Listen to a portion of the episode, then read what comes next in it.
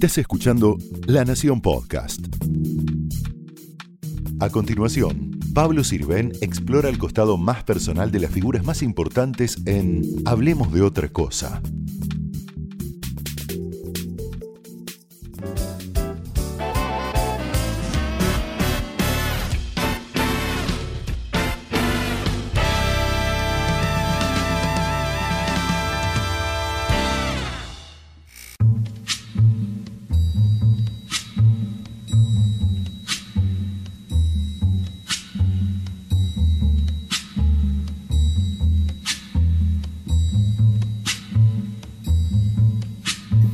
Muchas gracias, Marta Minujín, por recibirnos acá en tu taller en San Cristóbal.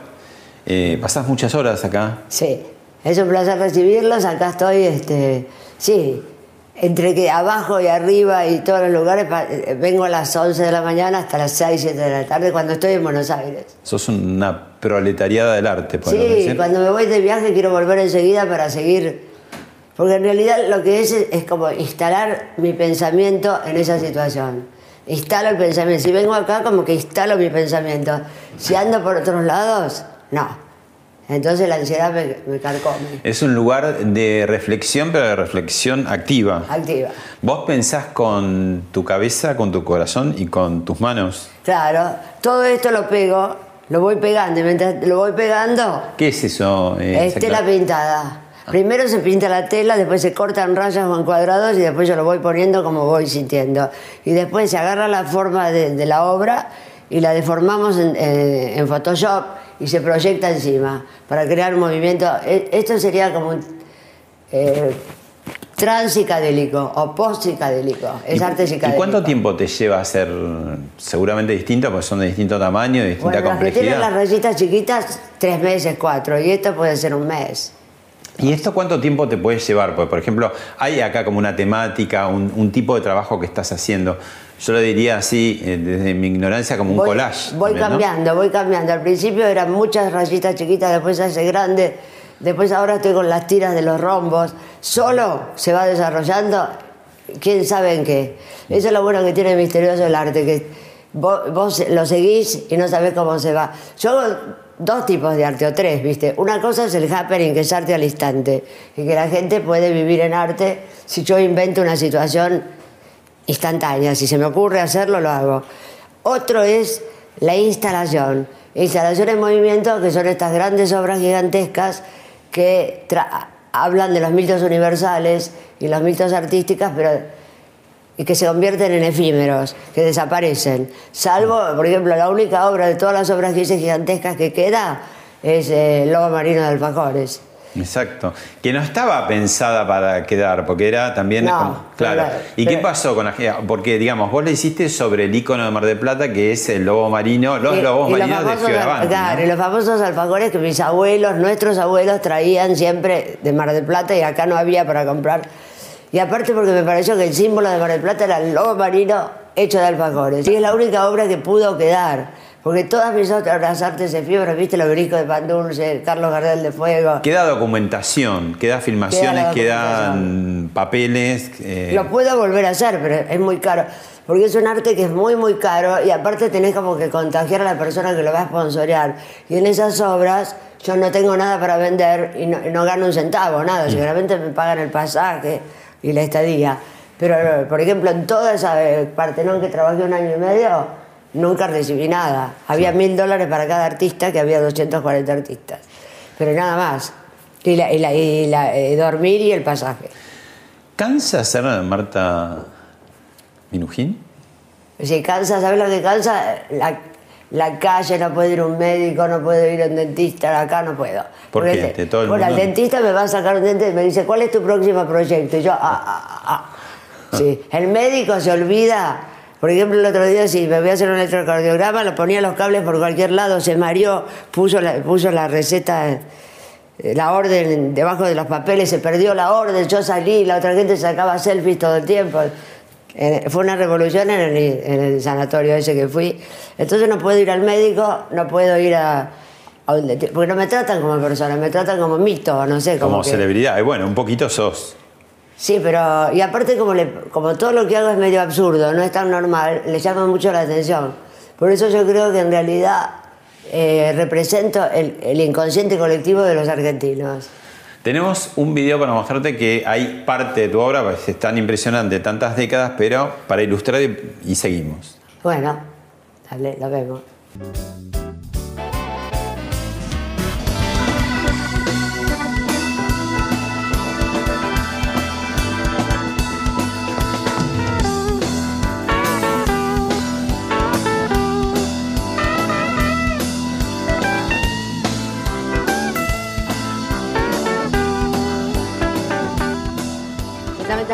Relax.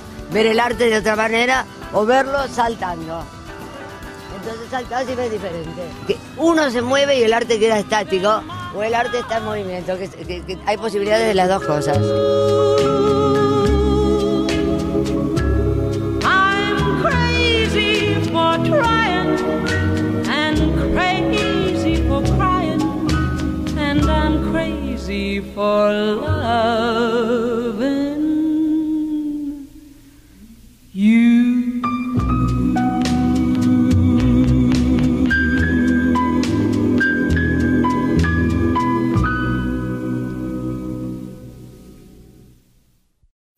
Igual yo voy por mucho más. Todo lo que hice, inmediatamente voy por mucho más.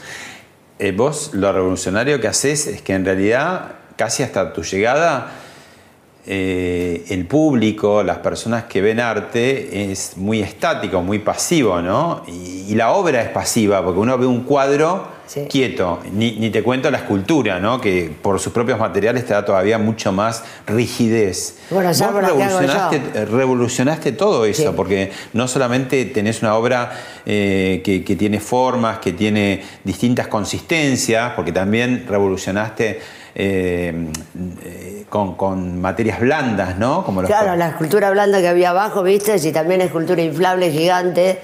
Y los colchones, que, que es una muestra de trabajar con, el 50, con, con- con un objeto que el mundo entero lo, lo utiliza y pasa las- el 50% de su vida en los colchones, ¿no? Es lo que. Claro. Dormimos y, ahí. y después la otra cosa que hiciste, muy revolucionaria, es que pusiste al espectador en movimiento, los sacaste, los sacudiste Sí, de ese lugar pasivo, ¿no? Eh, Sin y- darse cuenta lo hace, porque cuando yo volcaba el obelisco, se ponete la gente casi se mata para arrancar los pan dulces. Venía la grúa bajándolo, había 30.000 pan dulces y ahí eso fue terrible porque se colgaron, casi cae el obelisco. A veces puede ocurrir situaciones disparatadas que no se sabe cómo va a terminar. Y hay también ahí eh, una cosa muy lúdica, ¿no? Como Sí. que la gente em, al principio se sorprende. Bueno, ahora ya hay un ejercicio porque son muchas décadas, ¿no? Y además eh, empezaron a hacerlo muchos más artistas. Pero digamos, situémonos un poco en los 60, cuando vos arrancás estas cosas, no eran tan habituales. No. ¿Y qué pasaba?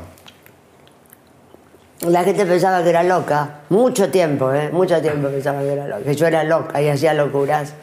Pero aparte el arte, el arte no estaba incorporado todo, todos esos distintos lenguajes al arte, al arte contemporáneo.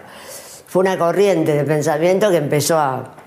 Pero pensaba que era loca, ¿viste? Por ejemplo, el de las toronjas, cubrir toda la calle de, de- de toronjas con gente con baldes en la cabeza cantando. O kidnapping, que rapté gente en el MoMA y la llevé con lugares distintos. Sí, me gusta hacer esas cosas, me encanta. ¿Qué, qué es lo que, que hay dentro tuyo que te lleva a hacer eso y qué pretendés que la gente haga con eso? que crezca inter- interiormente. Por ejemplo, vos vas por la avenida 9 de julio y ves el obelisco parado, pero suponete que vas manejando el auto y lo ves inclinado así, ¿qué pasa? A las 8 de la noche te descolocas y tenés que ajustarte a la nueva, a esa nueva, eh, te empezás a preguntar, y ahí creces, porque te tenés que acostumbrar a la nueva situación. Porque te vas en un avión, no le hablas a la persona del lado ni al otro. De pronto dicen hay que largarse por paracaídas. Empezás a hablar con el otro rápido, te largás de un paracaídas que no se abre y caes sobre otro paracaídas. Hay cosas en la vida que son como happenings. ¿Entendés? Entonces lo que hago yo es incorporarlo y traerlas al mundo del arte, pero ya son happenings en sí mismos. Contanos el concepto de happening. Así, para un estudiante sí. de arte tiene que presentar una tesis. ¿Qué- ¿Cuál sería el concepto? Es un collage, collage de situaciones vivas que ocurren en un tiempo muy determinado y en un espacio. Entonces, en este espacio, suponete, si yo a, a todos les digo distintas acciones, todo ocurre y eso lo hace crear una energía. Como fue el Happening del Uruguay, es un collage de situaciones vivas que ocurren en un tiempo y espacio determinado. Entonces la gente se descoloca y no hay espectadores, sino que todo el mundo es para vivirlo. La obra es toda esa situación, Claro, con la gente inclusive. Claro, por ejemplo, en el estadio de fútbol Peñarol, yo alquilé un estadio en ese momento y un helicóptero. Y largas gallinas vivas. Claro, pero había 20, no, y ¿Y después... te querían comer cruda las sociedades eh, protectoras de animales? No, pero el tema fue así, porque la, la directora, porque también tiene que ver con un cierto esnovismo. La directora del Museo de Arte Moderno de Uruguay, de, de- de ahí, de, de Montevideo, era como muy snob, entonces consiguió la plata, me invitó y consiguió lo que yo le pedía. Entonces fuimos a los canales de televisión y conseguí 20 gordas así, que esperaban, 20 musculosos, 20, eh, sí, 20 patos bica, 20 motociclistas que giraban y 20 prostitutas había también. Todos vinieron al estadio. Yo fui compré 500 pollos vivos, lechuga y harina, pero ese happening fue tan brutal que yo me asusté y después paré por un tiempo de hacer happenings. Fue como mi último gran happening, después viene la performance, que es una cosa actuada que la podés repetir. Entonces, porque la gente entró a todo lo que da, decía, venga a vivir en arte, venga a vivir en arte. Entonces se abrieron las puertas del estadio, la gente entró, inmediatamente las motocicletas no los dejaban salir de un círculo. Los musculosos levantaban las mujeres en brazos y la apoyaban en el piso. Las, las prostitutas besaban a los hombres. Eh, las parejas, había parejas de novios que se envolvían en tela adhesiva, todo al mismo tiempo. Y yo desde el helicóptero tiré pollos vivos sobre la gente, pero ninguno se murió, todos bien bajos, la lechuga y la harina. Bueno, y puse la misa de Bach. Y después todo el mundo empujó las gordas, los musculosos, todos empujaron a la gente afuera.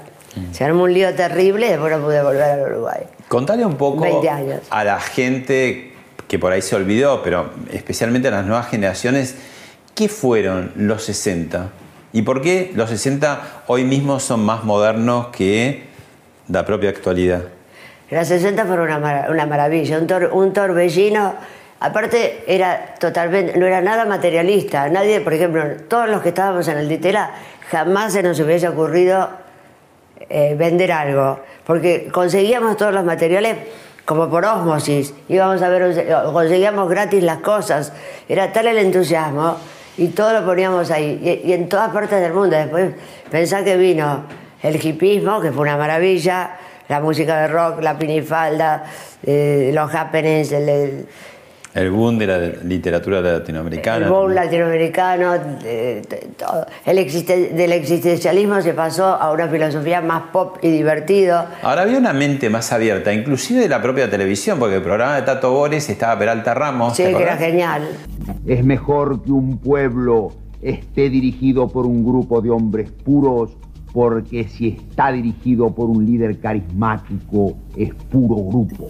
Los globos que me vienen metiendo desde que estoy en el mundo están a punto de estallar. Y había como ciertas sketch medios de happening casi, No, ¿no? acá ahora no es que sea más rígido, es que no hay ocurrencias.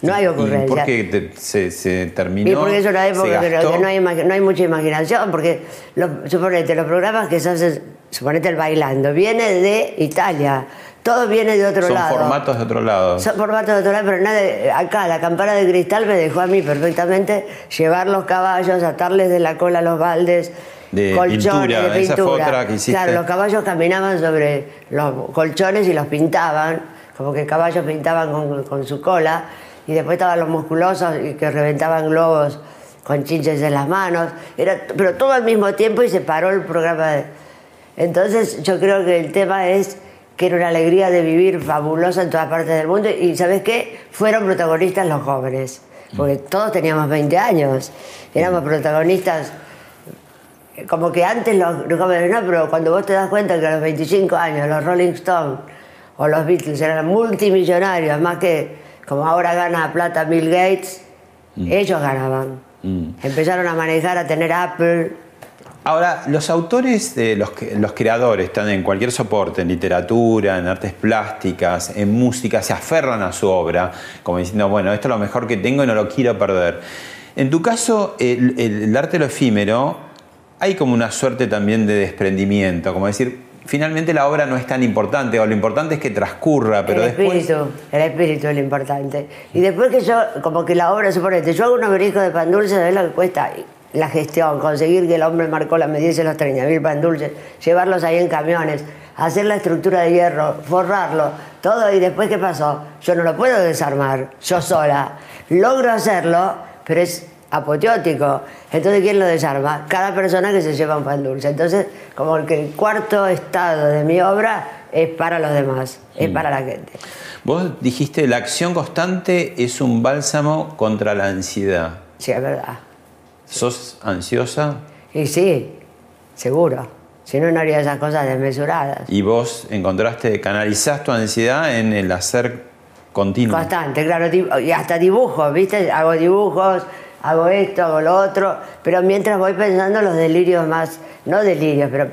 Y lo más, lo más curioso es que encuentro, por osmosis, encuentro quién participa conmigo. No sé, Eh, vos eh, también tenés el concepto que el vértigo del trabajo, ¿no? O sea, eh, conceptualizás el trabajo como un vértigo. Bueno, lo que decía Rambo, la pasión de crear base y sustancia de toda la realidad. Sí. Es, es decir, yo tengo que crear. Si no puedo crear, creo que no existo. No vivo. Y, y, por ejemplo, cuando dormís poco, descansás bien, no estás eléctrica, digamos, no llegás a- a- al final del día, o la- el mismo trabajo te lleva... No, me agoto. Me agoto porque acá subo, bajo, voy, qué y después duermo. Mm. Sí. ¿Y qué- Ahora, pero ahora es distinto, porque ahora ya no soy. Viste, ahora, por ejemplo, todos los días llaman de todas partes del mundo para hacerme entrevistas, viene gente a verme de todos lados, tengo que estar escapándome. Pero antes no sucedía eso, antes yo salía y ahora de pronto, como que vienen las ofertas. Me dice, ¿querés hacer un proyecto genial en la Torre de Babel de libros de todas partes del mundo? ¿Querés hacerlo en la Feria del Libro de Barcelona, no sé qué? ¿Querés hacer este Rayo del Arte en Brasil? ¿Querés hacer el... Ahora me vienen como ofertas. Ahora cuando yo empiezo con la desmesura, no es tan fácil hacerlo. Porque hago un proyecto cada 10, 15 años, no, no te creas, todos los años. Proyecto grande cada 15 años. Los autores también muchas veces buscan cierta coloratura, cierto tono, cierta melodía para decir, bueno, yo soy eso.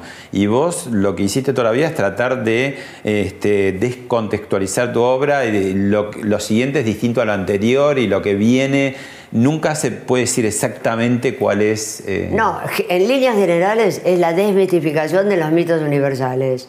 En líneas generales, porque siempre me refiero a un mito. Ese es el plan maestro de toda tu obra. Claro, por ejemplo, la Tour Eiffel realizada con baguette, que es lo que tienen los franceses, y gigante, la iba a hacer, no la hice.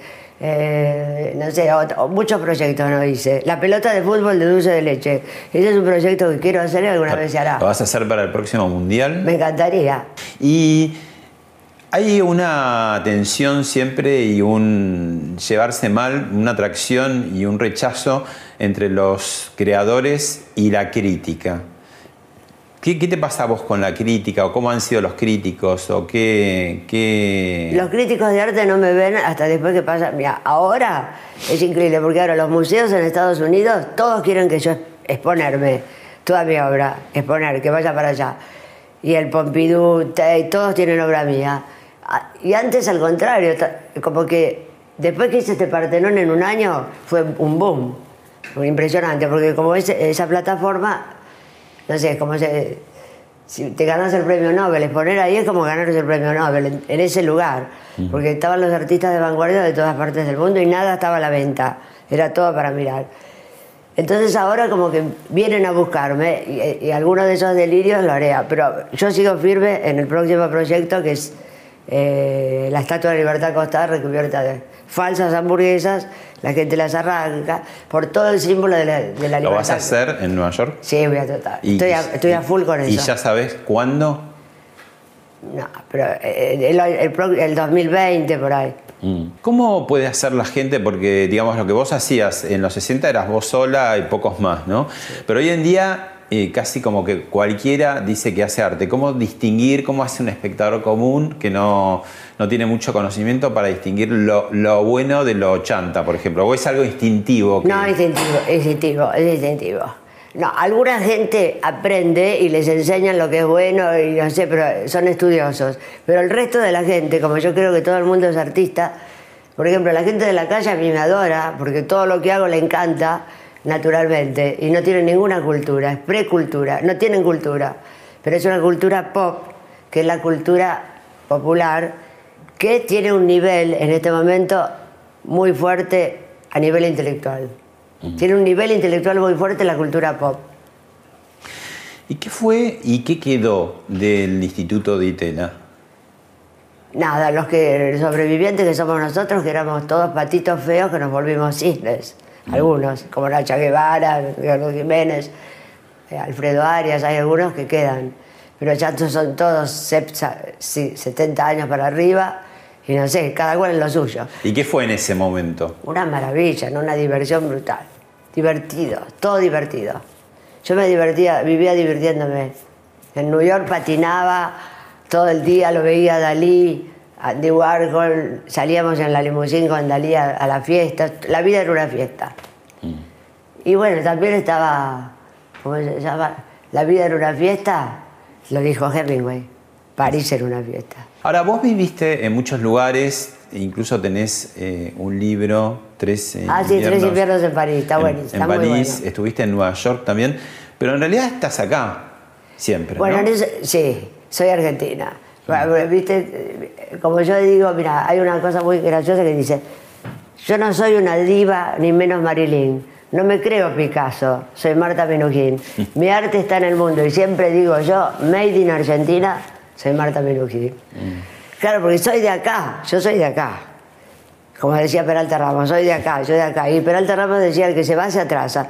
No, porque lo que tiene la Argentina, que tiene toda una cultura muy mezclada, muy cosmopolita, un barullo brutal, pero ese barullo, los que somos muy sensibles, lo podemos captar y lo podemos hacer trascender. ¿Entendés? Lo podemos hacer trascender. Aparte yo pienso que el arte está por encima de todo, encima de la religión, de la política, de todo. El arte es lo más, para mí. Yo creo que el arte es lo más, lo más. Pero digamos, Pero no así el cuadro, el arte, el arte así. Es un, es una un sentimiento, una sensación.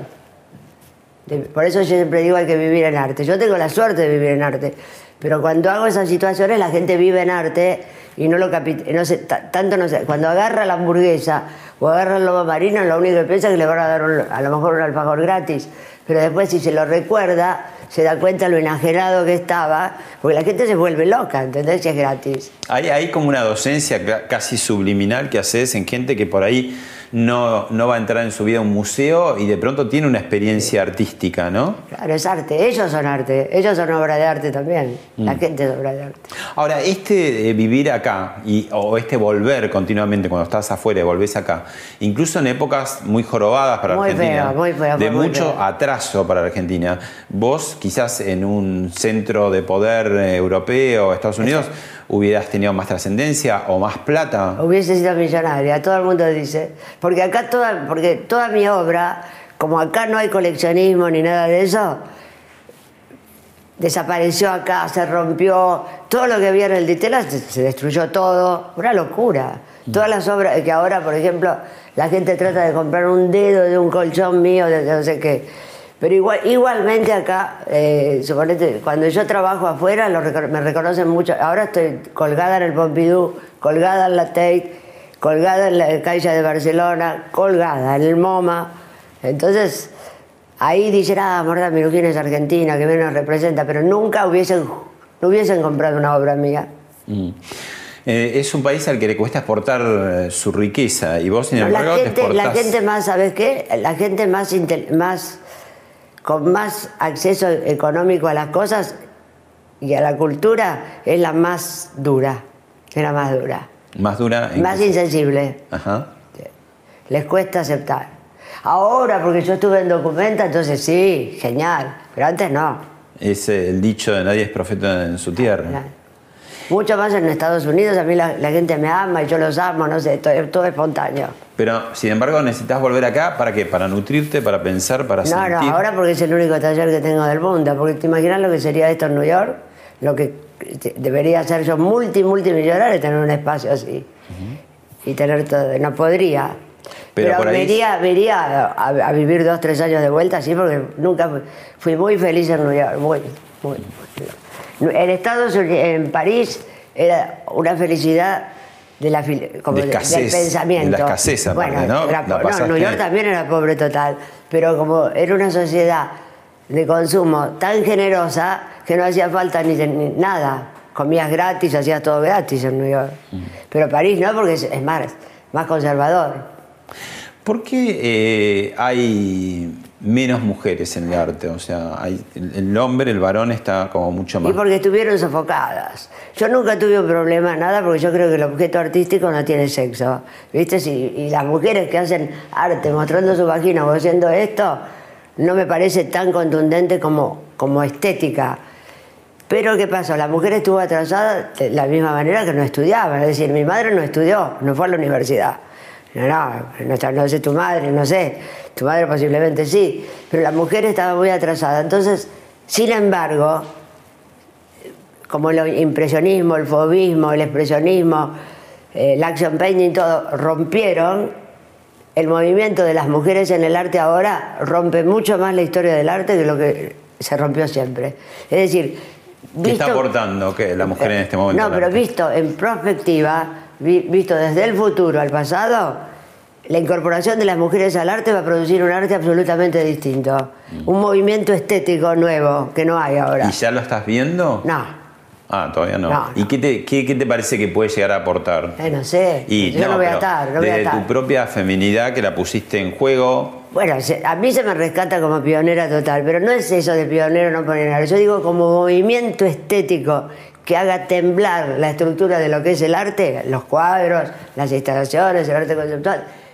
Todas esas mujeres va a surgir un- una idea de un arte diferente, distinto, que no sé. Pero se me ocurre a mí que históricamente lo que produce, como se metieron tantas mujeres en el arte, que ahora hay millones y millones y millones, eso va a producir, ya es un, ya es un movimiento distinto. ¿sos eh, la primera artista de tu familia? Sí. ¿Y qué, eh, dónde eh, tu familia te, te estimuló para el arte? No, para nada, no, al contrario, le parecía terrible que vaya a Bellas Artes, todo, nada que ¿Qué, ver. qué- qué querían que fueras? ¿Qué pretendían que fueras? Arquitecta o algo, otra cosa, que pudiera ganarme la vida. Nunca pensaron que me iba a ganar la vida. ¿Y vos qué hacías? Pero yo me quería ganar la inmortalidad, no la vida. ¿Y qué hacías? ¿Te escapabas para Sí, hacerlo? ¿Y de dónde se.? Me cuál- fui a Bellas Artes sola, di el examen de ingreso sola, todo. ¿Y cuál fue tu, tu- el primer día, si te acordás, que decir por ahí? A los 10 años estaba acá en una escuela del Estado que iba a dos cuadras. Pues vos viviste acá, en sí, este. En nací este en esta casa. Ajá. Y iba acá a dos cuadras y dije, soy artista plástico, entonces... ¿Dijiste así? ¿Soy artista? Sí, sí, plástico? soy artista plástico. Y me fui a Bellas Artes, di el examen de ingreso y entré a los dos, 12 años a Bellas Artes. Ahí estudié cuatro años. Era la única nena, digamos. Seguro. Y había gente de 40 años, porque no había, y hombres y mujeres, porque a Bellas Artes era como una cosa, viste, que acompañaba la actividad de otra, o alguna otra actividad. Como que las Bellas Artes era algo que acompañaba, no era un ese- esencial. ¿Tu familia era liberal, dejaba hacer o no te sentiste, digamos? Bueno, no, no me prestaban mucha atención, porque yo era tan indomable que preferían, preferían hacer otras cosas que observarme. El, el- el hecho de que tuviste un hermano que murió Claro, de claro, sí, te, te, te marcó, digamos? Sí, me impactó muchísimo, sí, la muerte de él.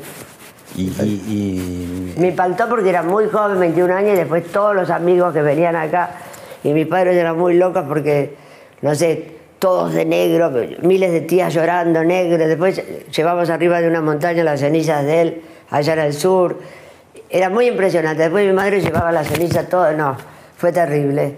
Y Y- entonces yo me fui, me fui a París. y cuando vos empezaste a hacer tus locuras, entre comillas, ¿qué, qué decían esos padres de, de negro, esa familia? No, primero que era una loca, todas siempre que era loca, que era loca y que quién sabe cómo iba a terminar. Porque aparte me iba al, me iba al puerto a dibujar los marineros, viste, se hacía cosas que nadie, me vestía toda de negro. Después llegué a París y lo vi a Sartre y quedé omnibulada. En serio, estaba en el café de Magot con Simón de Beauvoir. Bueno, tenemos a alguien de tu familia que siguió el camino del Sí, arte, Juan. pero por otras disciplinas. Si querés lo vemos. Tiene talento, sí. Y ahora sí tengo un vínculo con ella, voy al taller, hablamos por teléfono, voy- viene, a, viene a veces este, a las muestras. De hecho, yo voy a gra- las muestras. grabó en una de tus tiras. Grabó, Viudas. grabó en viudas. Debe haber sido eso, como, una- No, fue es como un niño ingobernable, ¿o no? Espectacular. Hola, ¿cómo estás? ¿Cómo andás? Segundo. Ortegui. No sé si te acordás. ¿Cómo andás, Marta? Fui yo, que en ese momento hacía el personaje de segundo, Sí. que era ese gay tapado y qué Sí, sé no, yo. ese es uno de mis con personajes Tortonese. Tortonese Ah, estaba haciendo una participación, fue también Torto. Y Juan Sorini, que era como mi, mi novio, mi- el peticero con el que yo quería. Y Tortonese un poco me lo, me lo estaba tratando de robar. Y Marta en el medio de eso. No, fue espectacular. No vi ese capítulo, de haber sido No, espectacular. Esto se arregla como caballeros. Así que anda preparando una buena pistola. Porque mañana la vas a sufrir. Sí, no, la verdad que fue un raro. Todo el mundo de mi familia pensó que era loca. Aparte, viste que yo estoy casada desde que tengo 16 años con la misma Eso te iba a persona. decir, vos para emanciparte te casaste. Y sigo casada con el mismo. Y a los 16 años. 16. Y uno hubiera dicho, bueno, eso no va a durar. Y No, claro, eso es lo gracioso. Toda mi familia se va a separar, va a hacer, y, y todas mis primas se separaron y yo nunca. Totalmente al revés.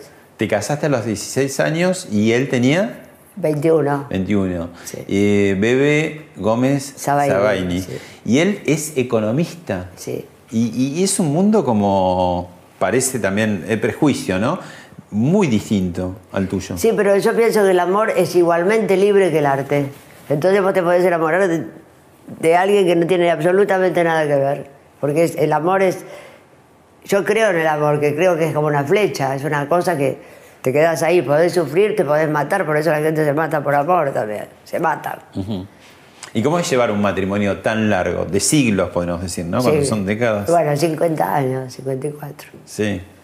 ¿Cómo es llevarlo, digamos, en el Bien, tiempo? normal. ¿Y qué ¿Cómo? sería normal? qué sé yo, como cualquier persona. Nunca, no, por ejemplo, nunca viene nadie a la casa nuestra, nunca. Estamos los dos solos ahí y nada más. Yo no, no- jamás voy con los amigos de él y él jamás viene con los amigos míos. Así fue toda la vida. Y las economías son separadas también. Entonces, así es. Pero nunca comemos en casa, no hay comida, no hay nada en la ladera, no sé, vamos a comer afuera a cualquier bar, así. Es muy informal. Y, y a veces... Antes cuando teníamos los hijos era más formal.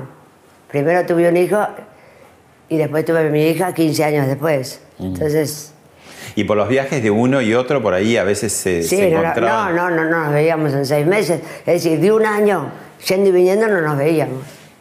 Pero todo se mantuvo, se mantenía. Porque tuve suerte, ¿no? Porque por ahí podría no haberlo tenido. Claro.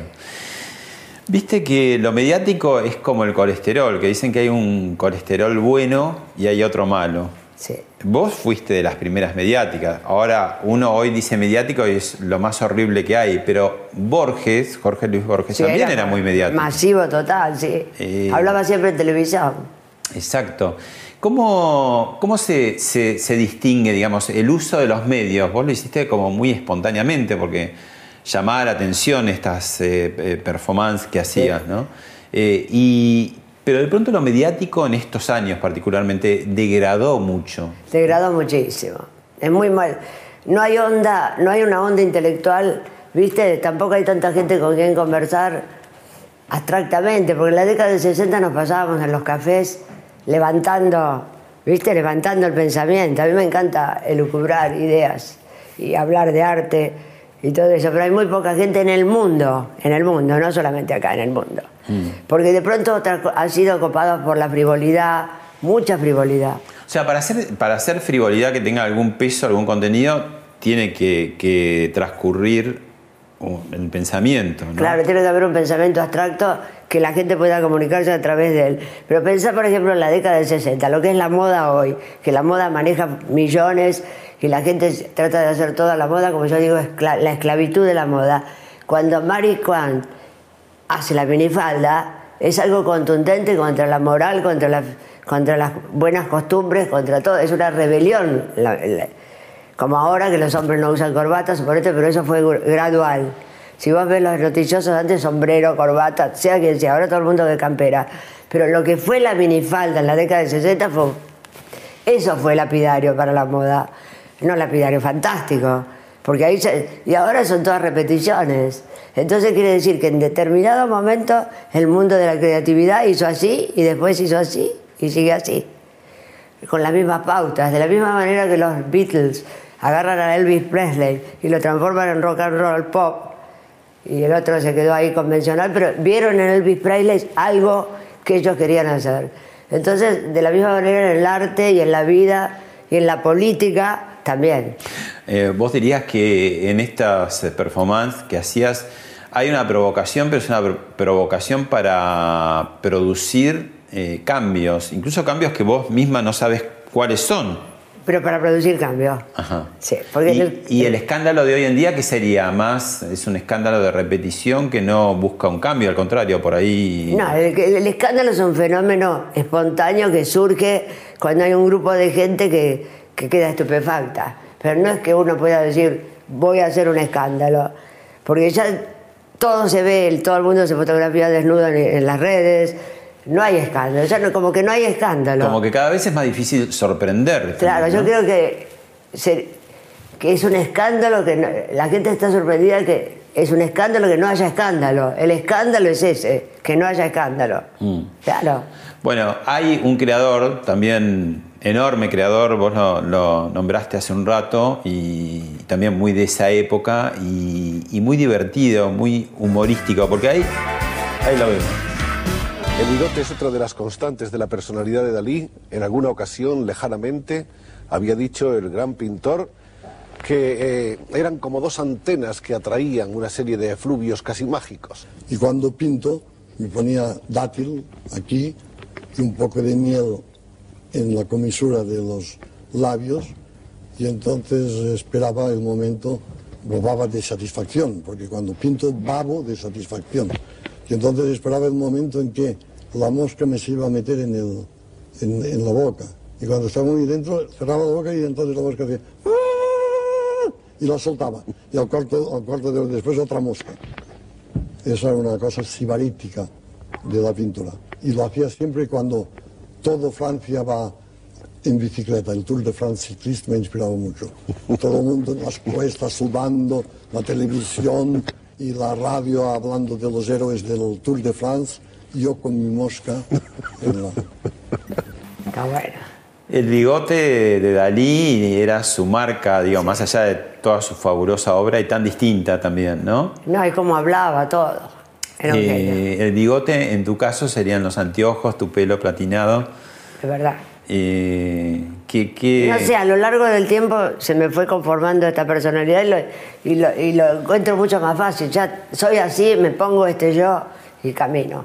Uno ve las fotos eh, tuyas de, de joven y tienes unos ojos muy lindos, por ahí Sí. to- varias generaciones que ya no conocen tus ojos. Porque me siento más pro- protegida y aparte como que me siento con los anteojos. Siento que tengo anteojos, siento que tengo que tener los anteojos. Que vos sos esa. Sí, yo sí. Eh, eh, ¿Qué sería? ¿El personaje o cuánto, cuánto de, de personaje de la persona hay de Marta, no? Porque digamos, Y hay bastante, yo creo que hay bastante personaje. Porque el, el- el tema del disparate, del papelón, bueno, por ejemplo, que a mí me gusta la filosofía del papelón, hacer papelones. A ¿cuál es me- la filosofía del papelón? Hacer papelones, hacer lo que nadie quiere hacer. Entonces lo haces socialmente, pero yo lo, lo considero como una... Y Peralta Ramos también lo hacía. ¿Vos te psicoanalizaste? Eh, siempre estuve en contra del psicoanálisis. ¿Por qué? Porque creía que no había que analizarse. Pero después, eh, de, Bueno, vos sacas todo afuera, haces una catarsis continua. Entonces, después de un tiempo lo necesité. Lo necesité porque viste que tenía todo un problema también con las drogas, que lo tuve. Mm. Y entonces después, cuando corté totalmente, tuve que hacer eso. ¿Vos te drogaste un poco por el trabajo, casi por buscar también otras zonas o por placer o por las dos cosas? No, no. Primero el arte psicadélico, el ácido lisérgico y todo eso fue genial, interesantísimo. La mezcalina, estaba en New York con los hippies y era. un- debías hacer eso. Y fue genial porque yo creo que todo esto es resultado del ácido lisérgico y las cosas que yo tomé antes. Después paré totalmente. Y después las drogas más pesadas que tuve acá fue porque era una época de mucha represión acá en la Argentina y la única manera de manifestarse eran las discotecas. Y en las discotecas existía eso y después te quedás pegada y no podés salir y bueno, ahí salí mal, cuando me detuvieron en esa isla, salí mal y ese susto que me pegué sirvió para que nunca más tome. ¿Y te costó salir? Me salvé la vida. No, por ese susto, cuando vi que perdía, porque primero empezás con la droga para ganarte más libertad, y más libertad, y más libertad mental. Y después de pronto estás esclavo, esclavo de gente que no querés ni ver, de situaciones que no querés pasar. Y bueno, y cuando me detuvieron en me ¿En qué año fue? En 2006. Ujú. 2006. Y, y todos esos mundos oníricos que accedías por la droga, ¿te quedaron como archivos? ¿Los, los tenés o, o- No, al final no, al final era la destrucción. Al, final, al principio podía ser, pero después terminó en destrucción, autodestrucción total. No, no, si no paraba, creo que ya no vivía. Mm. Es malo. Porque te empezás a estar esclavizado, esclavizado y a ver cosas que no existen. No, no, no es bueno. Pero igual estoy contenta de, haberlo, de haber hecho todas esas cosas porque las hice. Porque tenés que ser valiente un poco para hacer todo eso. Y para desprenderte de la droga, entonces sí te psicoanalizaste. ¿Y encontraste algo ahí en el psicoanálisis que te sirviera para tu laburo? Sí, sí. Para mi laburo no, para, para seguir viva. No, para, para, pero digo, más allá, digo, por ahí era una zona donde no habías andado y quizás te dio algo, decís, ah, acá hay No, porque en camino". realidad no es análisis, psiquiatría. Yo tengo un psiquiatra, pero psiquiatra, pero que le podés contar las ideas. Es, es- es decir, no lo considero indispensable de nada, pero te da una medida de cómo uno está para no perderse de vuelta en otros ámbitos. ¿Sos un poco el Charlie García del arte? No sé, alguien dijo que quería que. Alguien decía que quería que Charlie García y yo tu- tuviésemos un hijo. Para ver cómo sería. Puede ser, sí. Claro, mucha gente me compara con una estrella de rock, porque como la. Sos un- una Sí, rockstar. una cosa así, sí. ¿El artista eh, entrevé el futuro? Porque de pronto cuando vos tuviste ese encuentro tan paradigmático con Andy Warhol, ¿no? Donde fuiste a pagarle la deuda externa. ¿Qué año era eso? Argentina, Hace 30 85. 85. Y le pagaste con choclos. Choclo, que es el oro latinoamericano. Claro. Después lo hice con Margaret Thatcher y la última obra que hice en Documenta, en Grecia, fue pagarle la deuda griega con aceitunas a la, la deuda griega con Alemania a Angela Merkel.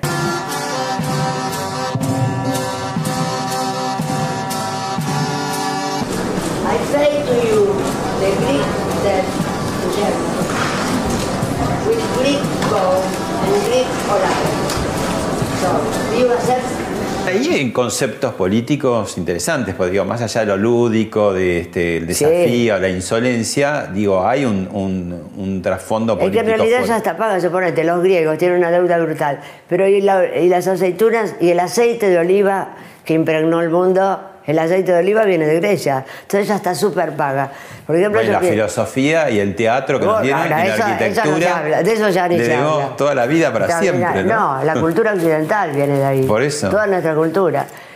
Claro. Pero por ejemplo también lo pasa en la Argentina. La Argentina alimentó al mundo en la Primera y Segunda Guerra Mundial, los granos. ¿eh? Alimentaba al mundo. Entonces esa deuda ya está paga. ¿Y cómo la gente sobrevivió con, la, con, como- con los barcos que iban cargados de, de granos? Hubo generaciones enteras que se salvaron. Lo que pasa es que está mal ¿Y la nueva administrado. deuda que vamos contrayendo, crees que ya está pagada? No, la nueva deuda creo que, que deberíamos de vuelta hacer una odisea así y exportar granos y exportar lo mejor que tenemos en la Argentina. Exportar, lo- que hay cosas fantásticas que no se aprovechan. Porque es un país que, no sé, vive, todo el mundo se pelea, todo el tiempo. Desde que yo nací, todo el mundo se está peleando. Contanos un poco cómo, cómo fue aquel encuentro con Warhol. Fue genial porque llegamos, yo ya era amigo de él, en la década del 60 íbamos a todas las fiestas justos ju- con Dalí, todos en un auto así divertidísimo. Entrábamos a todas las fiestas, la filosofía del papelón, sin ser invitados a propósito, y hacíamos todo un escándalo ahí con The Velvet Underground. Bueno, era toda una locura.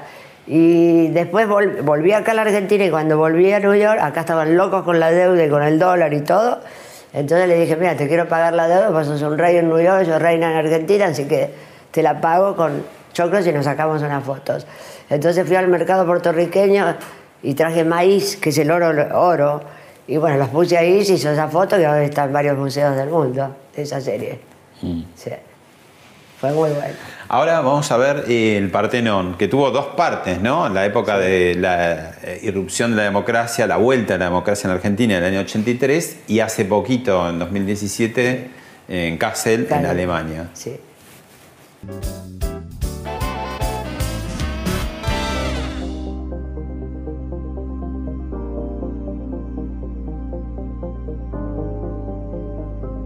El Partenón, que es el primer monumento con que se celebró la democracia, hacerlo ahora en 1983, cuando el país ha cambiado.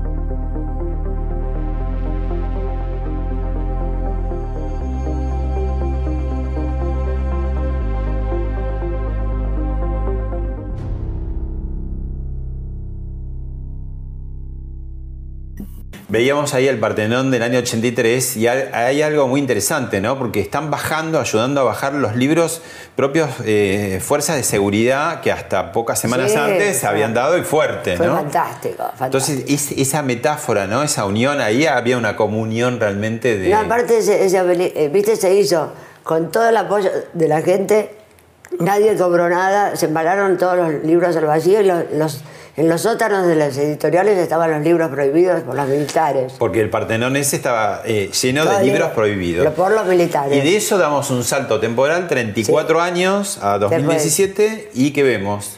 Eh, libros por- prohibidos de todas partes del mundo. Libros increíbles, por ejemplo, Caperucita Roja fue prohibido por los falanguistas porque era roja, hicieron Caperucita Azul. Alicia en el País de las Maravillas, prohibido en China porque los animales no podían ser inteligentes como las personas. No sé, O sea que la mayoría de los libros, por alguna Absurda. razón, en algún lugar del mundo, en algún Siempre en tiempo, algún fueron fue prohibidos. prohibido. Harry Potter fue prohibido. Después hay un libro de Guantánamo que es increíble, prohibido. No, La gente, lo, lo bueno de esta obra, que la gente entraba, primero les 100.000 libros, encantaba, ¿no? 70.000. 70.000. Le encantaba y después se la pasaban leyendo los libros y después todo el mundo quería elegir cuando se desarmó. Ahora, hay un dato fuerte que vos eh, decís que esta instalación tan enorme, gigantesca, que tiene la medida del Partenón, del Partenón griego. Sí, sí, eh, está- 70 metros por 35 por 22. Exactamente, está enfrente del edificio Contalo. Claro. Esto en Kassel, que fue una, un- una ciudad destruida totalmente por- por- en la Segunda Guerra Mundial por los, eh, por los rusos, ahí a los alemanes, este, ahí en el, el Friedrichianum, que es un museo que estaba justo frente al Partenón, ahí los nazis quemaron como un millón y medio de libros que Qué se bueno. ven. Sí. Bueno, ¿me invitas a recorrer un poco tu Sí, taller? ok. Bueno, acá se pueden ver distintas... Este es el lobo marino de alfajores de Mar del Plata. Esta es una performance que dice que se llama Naranjas en México. La Torre de Babel. Esta es la Torre de Babel acá en Plaza Don Martín con libros de arte y de poesía. Esa es el Ágora de la Paz con libros. Se editó un libro de frases hechas, de frases célebres de artistas. Esto Kidnapping que, que raptaba gente. El Gardel. Ga- Carlos Gardel de Fuego ¿Eso dónde en lo Colombia, hiciste? en Medellín. Ah, donde, murió, Carlos. justamente. Y el obelisco al costado en San Pablo. Mm. Este es el obelisco de Pan Dulce. Esta es la cabina de teléfono electrónica que hice en New York que reaccionaba con tu con el número que marcabas y te pasaban cosas. Es el happening más tecnológico que hice en 66, inspirada en Marshall McLuhan. El, El medio happening- es el mensaje. Claro, el medio es el mensaje. Three Country Happening, que hablaba por teléfono y me comuniqué por satélite con dos artistas, uno en Alemania y otro en... Esto es que, porque muy poca gente conoce este taller, ¿eh? no creas que tanta. Ah, qué bueno. Mejor. Sí. Nos, nos gusta a los periodistas lo- la, la primicia. Estos son happenings en el MoMA, performance, en el MoMA de New York. Este es el obelisco de Pan Dulce. Este obelisco de Pandulce, mira lo que era impresionante. ¿En qué año es eso? 79. Vine justo, hice eso y me volví de vuelta. Pero Y era plena dictadura militar, ¿no? Sí, pero nadie se dio cuenta, no, ya estaban aflojando, pero Pero, pero dirían que raro, igual. eh, era- es, que, era- es la gente no ve lo que no quiere ver. Ah, y esta obra que es muy interesante, que Ah, este es tiene ar- volumen. ar- arte encapsulado. Adentro hay un todo esto hay como un misterio y hay una cápsula con un. Es una obra de arte dentro de la obra de arte. Y después tenés las Los esculturas. colchones, Ah, estos los colchones. bueno, hay más abajo. Estas son las esculturas fragmentadas que son todas del 80 y del 90. Estas. Ahora ya no las hago porque voy cambiando. Claro, esto hiciste. Y tienen movimiento. Lograste Claro. la escultura Este que es se- el Apolo, el Apolo, el Apolo fragmentación. Es él que puede, porque yo que pienso que somos seres fragmentados. Uno con su familia, otro con su trabajo, otro con sus amigos, otro solo, hombre y mujer, que somos hombre y mujer al mismo tiempo. Porque uno es con los padres de una manera que es distinta de los hijos. Entonces vamos cambiando y nos tenemos que adaptar a la... Somos seres simultáneos, Mm. así, y fragmentados. Y los colchones. Y los colchones sí. Los colchones es, la- eh, es como la vida misma hecha con el 50% de. 50% de la vida, pero multicolor. Bueno, y ahora me llevas a tu taller donde trabajás todos los días. Sí. Las telas se pintan y después hago todas estas cosas, a veces así, las pintamos y, esto también, con colchones.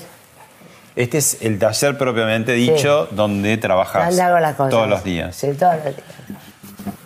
Hace poquito hiciste Frozen Sex. Sí. En- es una muestra que en los 70 duró tres, Tres horas, horas. ¿no? Nos desinhibimos totalmente sexualmente, ¿no? Pero a un punto que se empiezan como a diluir la- las, La sexualidad. las sexualidades, Sí, Es ¿no? un poco. Paradójico, ¿no? Es decir, ahora que hay libertad total, en ese momento era como... Porque como que la libido está en muchas cosas, no solamente en el sexo. La libido está en, en otras cosas. La gente, viste cómo es ahora Sibarita con el tema de la comida o Sibarita, no sé. Está como que la libido es más amplia. Ah, Es más amplia. Y claro, y con el tema de los géneros también. exacto, por eso. Sí. Bueno, ¿qué no más? se diluyó, se, se- se multiplicó. ¿Qué más tenemos por Bueno, acá? acá tenés otra escultura blanda para demostrar lo que es la diferencia de las esculturas blandas. Estas son esculturas, las de afuera son ecológicas, porque el viento pasa a través, los pájaros se anidan en el interior y se van corporizando con las hojas. Ese Citroën que, que tenés afuera, Y bueno, era una obra de arte viva que yo venía manejando y después lo corté por la mitad y lo, lo guardé acá. ah, ¿la tuviste como auto Sí, tuyo? andaba, andaba, andaba, sí. Ah. Hace mucho. Bueno, mundo. Marta, impresionante todo lo tuyo. Sí, es bastante. Es lindo. Ahí está el Giorandi. Ahí estás con Andy Warhol y con Thatcher. Sí. ¿Cuál es tu próximo estadista que vas a interpelar? ¿O que te Trump, gustaría? Trump no. Trump no. No sé, no, porque ya lo hice con Merkel ahora. ahora. Con Merkel salió genial. Merkel igual, exacto. Sí, idéntica, ¿viste? Es que es una mujer que trabaja de doble. Bueno, Marta, ¿sos Bueno. optimista hacia el futuro? Siempre. Mm. Siempre. Aparte, me- eh, me encanta vivir. Soy una persona alegre. Me encanta vivir. Sí, me divierto conmigo misma. Bueno, muchas gracias. Gracias a vos. Me alegro que les haya gustado.